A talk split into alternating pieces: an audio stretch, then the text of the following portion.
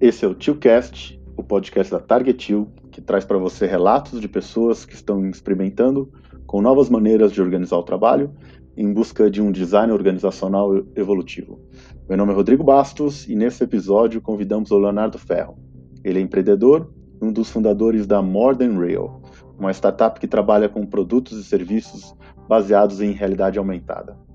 O Leonardo vai contar um pouco sobre como foi a jornada da More Than Real ao adotar práticas de autogestão, seus desafios, dores e belezas. Bom dia, Léo.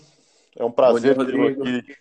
É um prazer tê-lo aqui no TioCast. Uh, ah, Para a gente começar, eu queria que você contasse um pouco sobre sua história, né, como empreendedor, como gestor, e como que esse bicho autogestão entrou, né, na sua carreira, na sua vida profissional. Legal. Obrigado aí pela oportunidade. Várias perguntas em uma só. Vamos ver se eu consigo responder. É... Bom, a ideia de empreender, ela começou bem cedo. É... Eu sempre tive o desejo de, de ter um negócio. E quando eu busquei uma, uma formação na, no, no período de faculdade, é, eu já tomei uma decisão pensando é, no que poderia contribuir para que eu fizesse esse movimento mais adiante, né? Acabei optando por economia porque achei que o curso de administração seria generalista demais.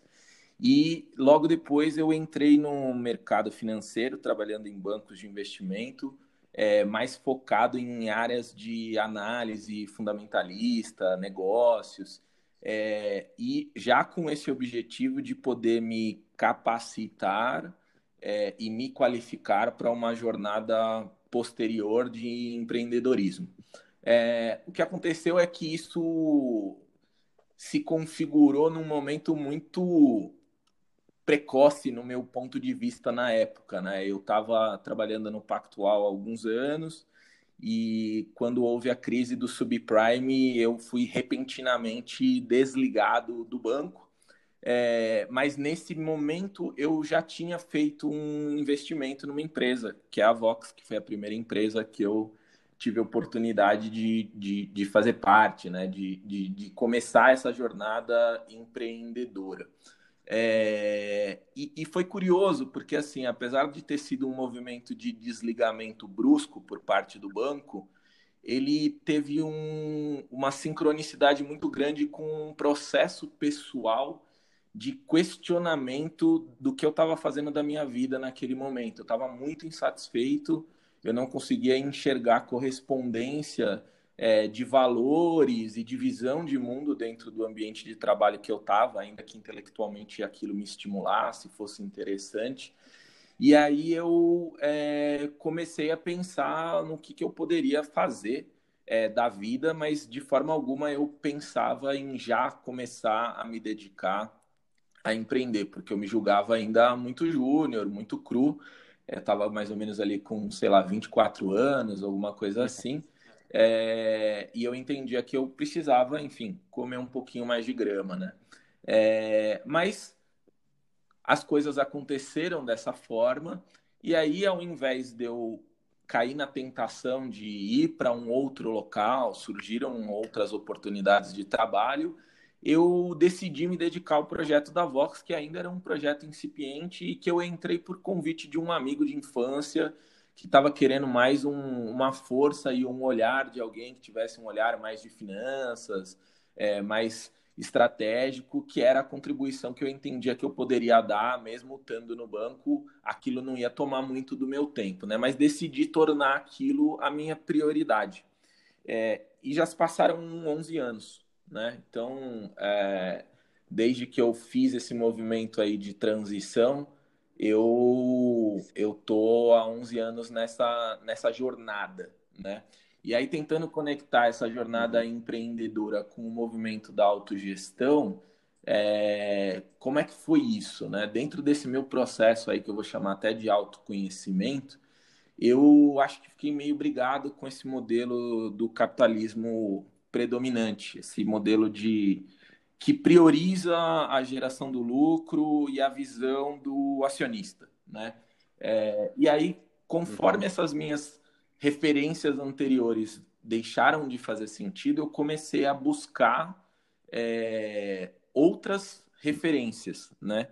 E aí eu acabei chegando, enfim, Patagônia, Doug Tompkins, Chris Tompkins, é, gente que estava fazendo é, um modelo de capitalismo que eu não entendia, né? Mas que para mim estava fazendo muito sentido porque não tinha o mesmo trade-off que aparentemente eu enxergo no capitalismo convencional, né? Então é, isso me fez também me aproximar de de referências como Ricardo Semler aqui no Brasil e tal. Então, isso me ajudou uhum. a ressignificar o olhar sobre é, empreender, ter um negócio, fazer algo que gere valor e contribua para a sociedade, mas que não necessariamente tenha um trade-off, né? Então, teve um lado meio idealista nessa busca, mas eu acho que a autogestão ela cumpre muito bem esse papel.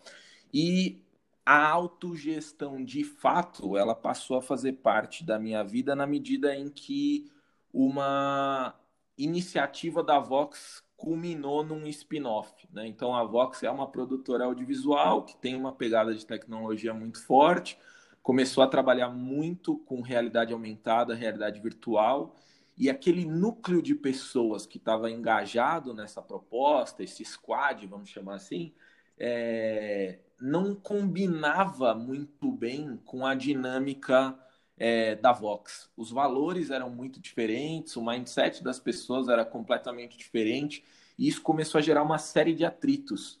É, e aí, é, fruto dessa minha busca né, e dos meus estudos é, dessas outras referências, eu tive a oportunidade de propor para os meus sócios que a gente é, ao fazer o ato do spin-off, é, investisse muito forte em desenvolver uma cultura é, e um modelo de gestão que fosse compatível com aquele grupo de pessoas que estava mais engajada na iniciativa da, da More Than Real. E aí foi em função disso que a gente tomou, inclusive, contato com vocês, que eu te procurei ali sem saber que era você que ia falar conosco, é, pelo formulário da, da Target para pedir uma conversa e entender um pouquinho mais de como funcionava o trabalho para vocês. Então foi, foi dessa maneira. Não sei se consegui responder a tua pergunta. Não, super. E então nesse momento aí você é, fazendo spin-off da Modern Real, um, começando a organizar é, um novo modelo né, de gestão, uma cultura organizacional que está ali surgindo, né? Nesse momento devia ter o que umas seis, sete pessoas, talvez um pouco mais ali na Modern Real, né? Pouca gente ainda. É, Isso. Você e, e, o, e, o, Marcos Trinca era é um do o outro sócio que estava é, trabalhando, né? Na Mor. E aí como é que a autogestão, então, ela, por que que vocês dentro da do, do board ali, né, do, do grupo de, de, sócios da Modern Real, por que que vocês tiveram estalo, falaram, cara, vamos procurar autogestão e a Target pode nos ajudar, assim. Foi você, uma conversa com, com o Marcos, tinha, tinha alguma dor por trás de, né, da, dessa busca pela autogestão? Tinha, tinha, com certeza. É, a gente, como eu comentei, estava tendo um desencontro muito grande nessa convivência diária entre colaboradores da Vox e aquele núcleo de pessoas que estava envolvido na iniciativa da More Than Real. A gente dividia, inclusive, o mesmo espaço físico e tudo mais, é, mas nitidamente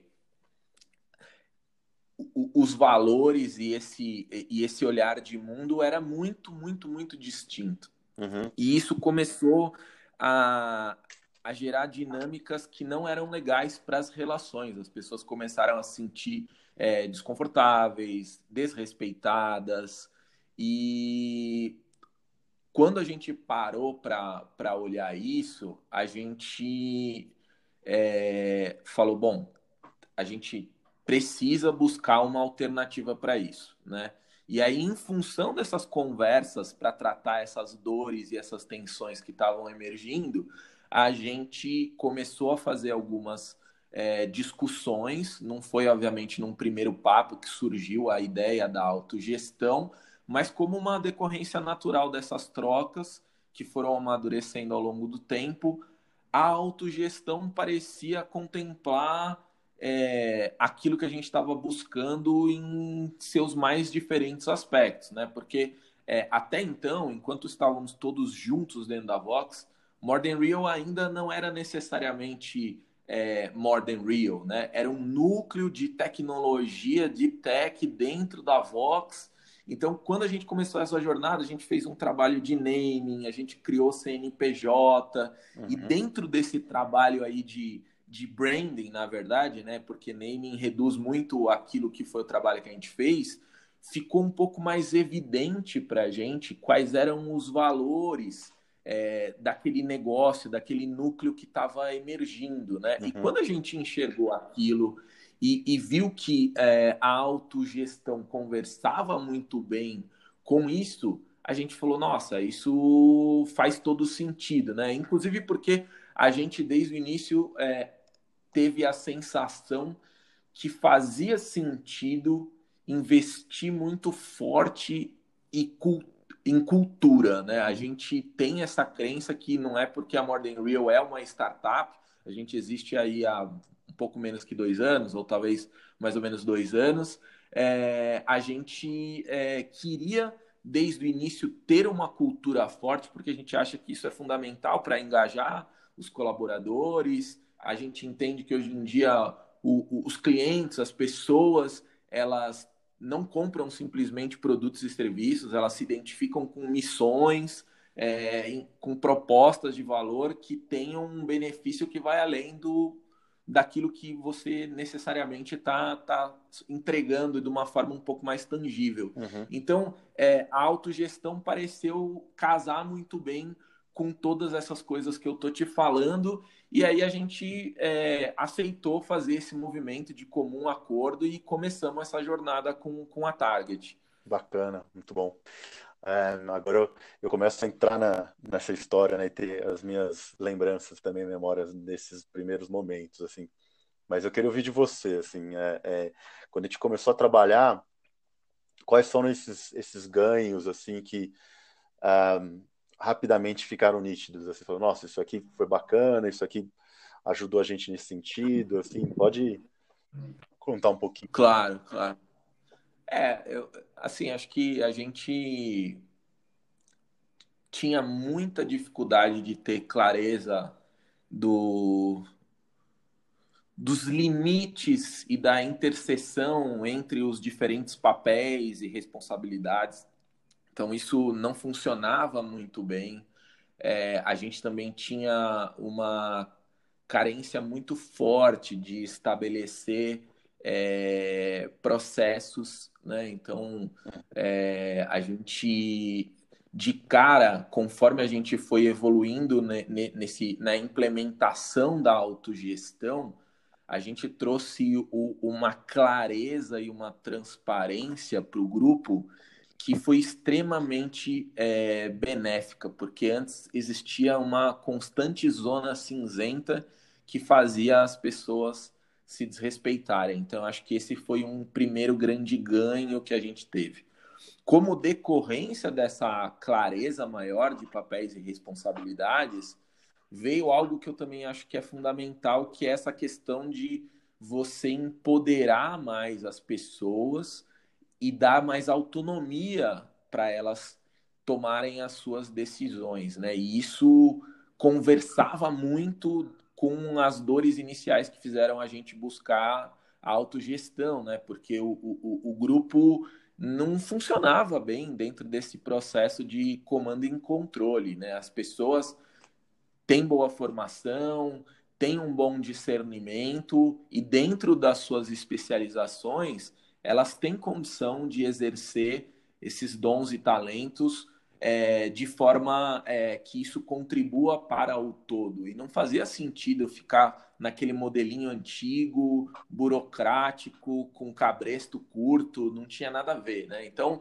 eu acho que essa liberdade que a gente começou a sentir, é, essa coisa mais distribuída, mais fluida, mais orgânica, é, foi o, o, o, primeiro grande presente aí que a gente teve uhum. é, fruto desse movimento. Mas não só isso, né? Eu acho que a autogestão ela também trouxe a questão dos processos, como eu estava te combinando, combina, é, comentando, né? Então, é, essa coisa de você ter esses rituais muito bem definidos e um workflow que, na medida em que você respeita ele, você tem o output que você está buscando ele traz assim uma, uma, uma sensação muito boa de, de realização mesmo, porque você percebe que as coisas estão funcionando e que você consegue fazer isso de uma maneira em que você respeita as pessoas no nível individual, uhum. sem abrir mão do propósito coletivo, Perfeito. que eu acho que é a coisa mais foda do, do que a gente vive com autogestão essa, essa última frase deu até um arrepio aqui. É, eu acho que faz muito sentido para mim, assim, como a gente consegue respeitar a individualidade sem abrir mão do propósito coletivo, organizacional. Né? É, eu acho que a grande é o grande né, é, nirvana, né, chegar nesse estado assim, e a gente começa a experimentar isso às vezes. A gente tem a sorte, né, como na Modern Rio, é, uma organização que ainda era, era, pequena, né? Claro, continua crescendo, mas era pequena e estava com esse desejo, né, que você colocou, né, no, na, já vindo dos sócios, já vindo dos fundadores, já estava um desejo de fazer uma cultura é, que, tá, que tem total compatibilidade com a autogestão, né? Então, os ganhos vieram, vieram até que rápidos, né? Pelo que eu consigo me lembrar, né? Sim, sim, é porque acho que já tinha, como você comentou, essa predisposição, né? A gente só não tinha o fundamento. Então, nesse aspecto, quando vocês se aproximaram da gente e nos trouxeram essas ferramentas, é, o grupo estava sedento, né? Eu acho que isso é, um, é, é, muito simbólico. Acho que tem um pouco a ver também com o momento que a gente está vivendo agora, né? Geralmente, é, as crises, né? As dificuldades, elas trazem oportunidades de mudança porque a gente diminui um pouco as nossas resistências e se abre para conhecer um pouco mais de novas possibilidades, né? Então eu acho que tem um pouco disso também. A gente não sabia qual era o caminho, mas na medida em que ele se apresentou, a gente mergulhou de cabeça. Hum, perfeito. Mas nesse caminho sempre a gente acaba encontrando, né, alguns percalços, né, alguns obstáculos. É, você consegue lembrar de algum momento difícil, até um momento seu, assim, se você puder revelar aqui que você enfrentou nesse processo e que ao mesmo tempo é, fez com que você aprendesse algo, enfim. Claro, claro. É, é, eu acho que eu me sinto um pouco mais à vontade de falar sobre mim. Eu acho que a, a, a primeira coisa que eu percebi era justamente essa falsa sensação de que eu tinha perdido o controle das coisas, né? Então, estou sendo muito honesto, né? É, eu, eu, descobri que existia sim um, um, lado mais centralizador e autoritário dentro de mim, né? Faz, fazia parte e ainda faz em algum nível da minha personalidade. E num determinado momento, em função das dinâmicas que acontecem na autogestão, Primeiro eu percebi que aquilo já não ia ter mais espaço, porque de fato é, não é porque eu sou um dos sócios que a minha posição vai prevalecer, né?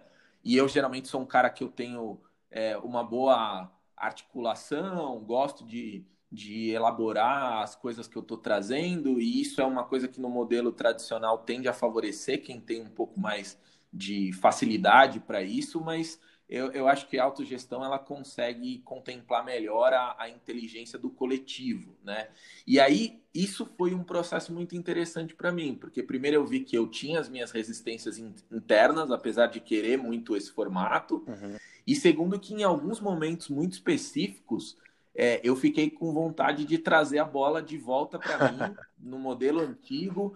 E aí eu percebi que, no fundo, tinha algum lado meu ali que estava querendo uma autogestão da conveniência. Quando é tudo bem, é legal, vamos fazer aqui os rituais da maneira. Mas quando não for, ó, eu quero que seja do meu jeito. Então, cara, é, eu acho que é uma puta ferramenta de autoconhecimento, autogestão. Uhum. É, eu tive a oportunidade de me olhar muito, né? E o inverso também é verdadeiro, né? Tô trazendo talvez uma fala é muito pessoal, talvez reflita a, a posição é, de alguém que está num cargo mais é, de liderança, que no caso tem um pouco mais de influência no business por ter essa, essa posição aí também como, como sócio, mas do outro lado, o, o, os colaboradores, né, o, o time sentiu isso de uma forma é, muito forte. Apesar deles desejarem essa autonomia, de repente o, o, o, colaborador trazer uma proposta, uma sugestão que prevalece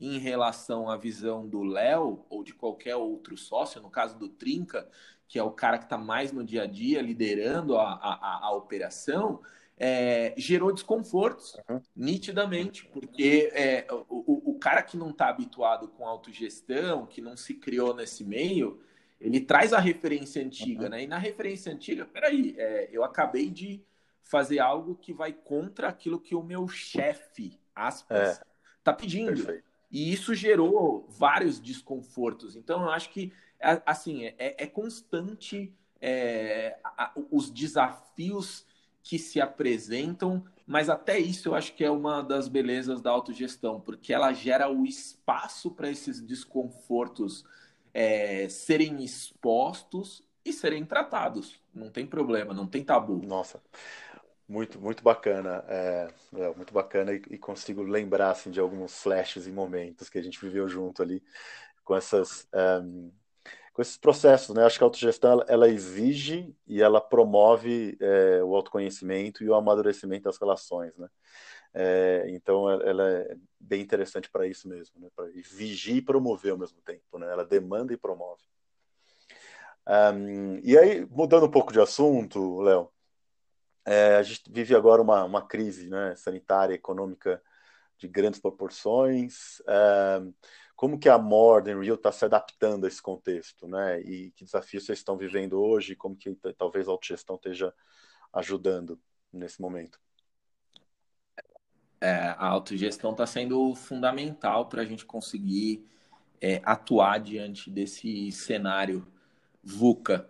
É, eu diria para você que assim a primeira, o primeiro benefício que a gente teve foi que, em função de uma conversa que nós tivemos no board, no mesmo dia, a gente fez uma reunião geral de círculo, aonde conseguimos é, definir os termos e operacionalizar o processo de transição é, de sair do espaço no qual a gente trabalhava para começar a trabalhar de home office. E isso aconteceu em, no intervalo de dois dias. Foi muito rápido.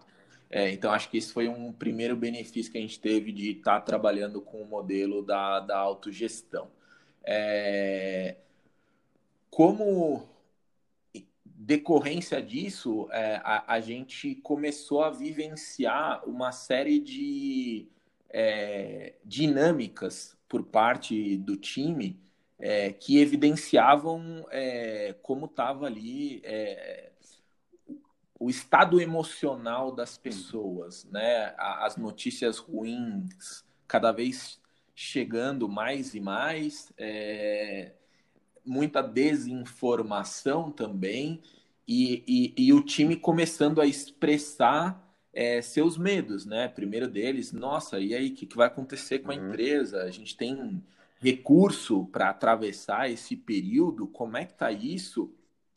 Enfim, é, todas essas questões emergiram, né? E o que foi legal disso, aí eu acho que muito mérito do, do, do trabalho do, do Trinca, é, principalmente, mas o, o board acho que tem um dedo nisso, é, a gente sempre teve uma gestão do nosso caixa muito conservadora, né? Como o ciclo financeiro da operação da Amora ele é mais uhum. longo, a gente sempre precisa de mais capital de giro para bancar a operação. E como a gente já começou tendo um relativo sucesso, a gente optou por fazer uma reserva de caixa um pouco maior para honrar essa mecânica claro. né, desse ciclo financeiro longo e também ter uma reserva num cenário ali que a gente não tivesse tanta prosperidade rolando, né? E resumo da história é que a gente entrou nessa crise é, tendo aí praticamente sete meses de fluxo de caixa garantido sem precisar faturar absolutamente nada.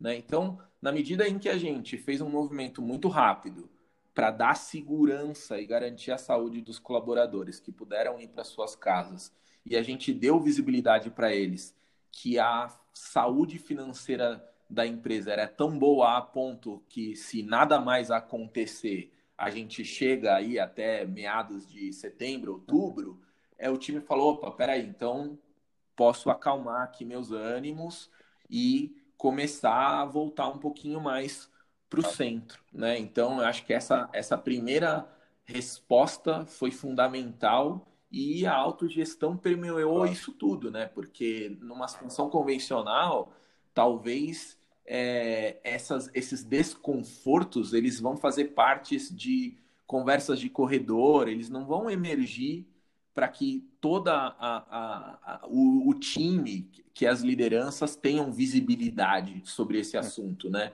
E a gente tratou isso com a maior naturalidade do mundo. até compartilhei com você, né, é, que eu achei muito importante que na medida em que a gente entrou nesse período de quarentena, a gente está trabalhando 100% de tempo no modo cuidar, né? É, a gente tem utilizado muito uhum.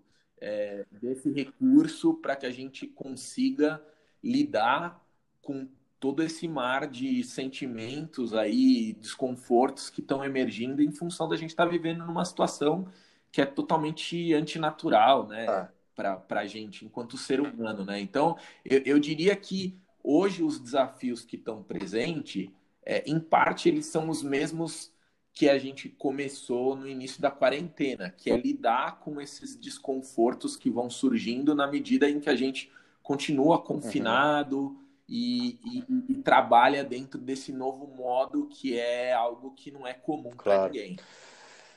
Com certeza, não é, não é fácil, não é simples e eu acho que tem alguns modelos de negócio que, que conseguem um, se manter funcionando nesse momento. Acho que o de vocês é um exemplo, mas mesmo assim, é, as tensões, o, as emoções ficam na flor da pele, né? E a gente precisa lidar com isso de uma maneira muito aberta, muito transparente. E é muito bacana ouvir esse relato de vocês. E, e mas e, o que tem no horizonte da Mora, assim, né? Qual que é o seu grau de otimismo em relação à autogestão? E a More Than Real. Um, olhando agora um pouco para o futuro, eu sei que é super incerto, é um mundo VUCA num, num nível que eu acho que nem a gente da Target um, imaginou um dia, mas um, nesse momento, né, hoje, né, quarta-feira, como que você está olhando para esse horizonte, para esse futuro da Amor? Eu, eu, eu, gosto sempre de dizer que eu sou um, eterno otimista moderado. Então, a minha visão é, ela é positiva, né? É, como ser humano, eu acho que a gente vai sair muito melhor disso que está acontecendo. Dentro do processo de autogestão, independente do momento da, da, da pandemia, a gente já tinha é, uma expectativa de ver que o time cada vez mais é, a gente espera que o time cada vez mais se torne pleno e maduro na autogestão.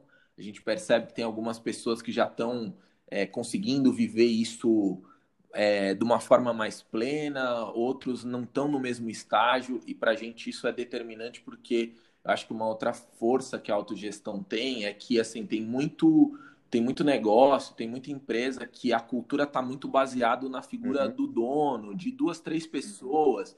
E a autogestão, de certa forma, faz com que cada colaborador seja ali um defensor, um, um facilitador, é, um, um, cara que dá visibilidade para esses valores e essa cultura. Então, eu acho que na medida em que o time se torna mais pleno, a gente vai fortalecer ainda mais a nossa cultura e isso vai trazer mais benefícios para a gente. Isso acho que esse é um primeiro ponto é algo que a gente espera é, de hoje para o futuro em relação à autogestão.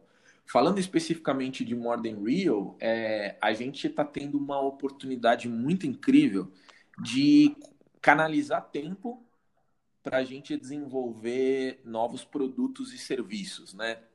a gente, por ser uma startup, é, a literatura diz que a startup é uma, é uma empresa à procura de um modelo de negócio uhum. escalável, repetível, blá blá blá, né?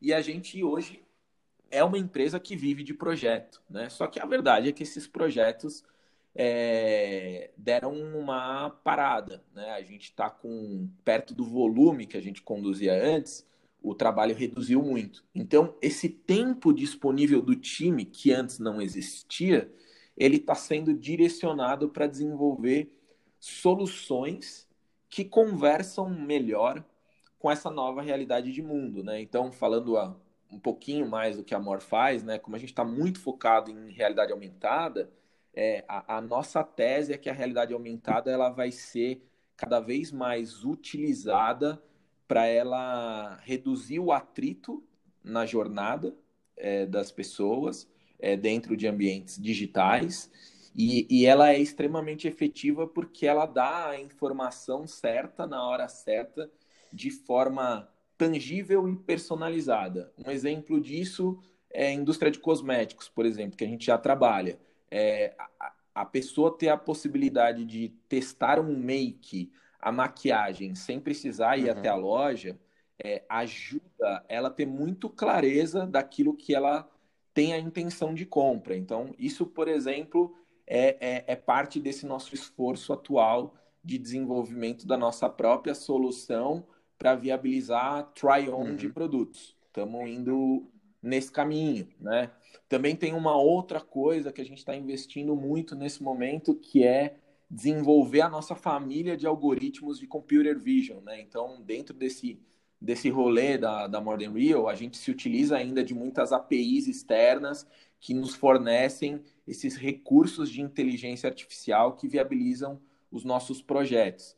Só que a gente naturalmente acaba dependendo desses terceiros, claro. né? Então, nesse momento, a gente está começando uma jornada que já está começando a, inclusive, a ter algum tipo de êxito, que é desenvolver nossos próprios algoritmos que vão dar autonomia para que a gente tenha 100% daquilo que é o core do negócio é, como parte do capital intelectual uhum. da empresa. Então, eu acho que para a gente está sendo um momento muito, muito bom, porque é, eu acho que tem uma outra coisa, né, é, que é uma decorrência desse momento. No caso da MOR, como a gente aliviou bem a demanda, a gente está tendo um pouco mais de tempo para se planejar, para ficar em silêncio, para fazer esses trabalhos que são um pouco mais lentos, que exigem um nível de concentração muito grande, muita experimentação, né? E, e isso está surgindo de uma forma muito bacana, não está restrito à figura do Trinca, né? Acho que você lembra quando a gente começou essa jornada com a Target, que o pessoal brincava, inclusive, que a gente vivia o marcão centrismo, né? Porque ele acumulava muitas responsabilidades Hoje isso está super bem distribuído entre a empresa e a gente tem dele aquilo que de fato só ele pode dar e aonde ele mais vai gerar valor.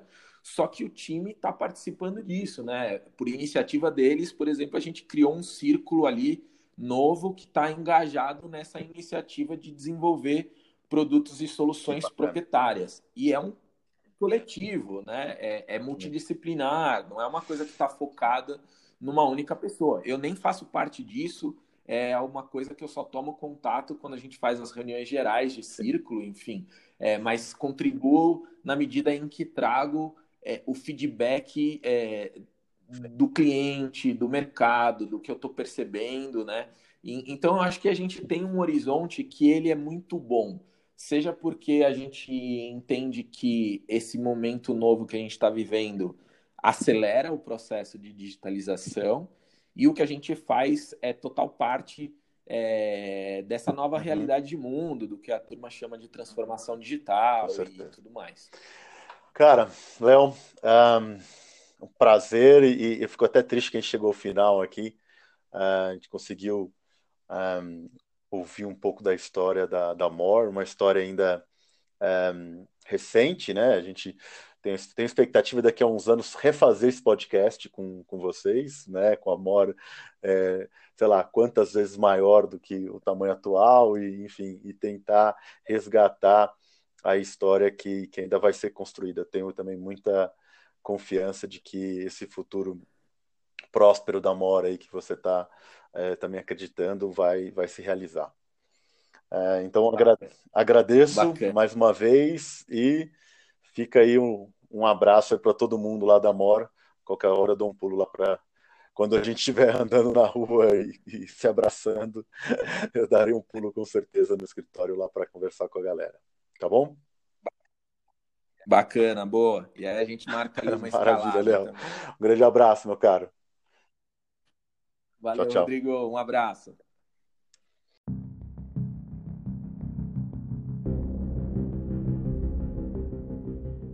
Chegamos ao final do episódio. Se você quiser sugerir entrevistados ou deixar seu recado, entre anchor.fm targetil, a-n-c-h-o-r.fm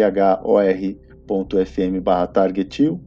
Lá você encontra todos os episódios do TioCast, além, claro, de você nos achar nas melhores plataformas de podcast do Brasil. Um abraço e até a próxima.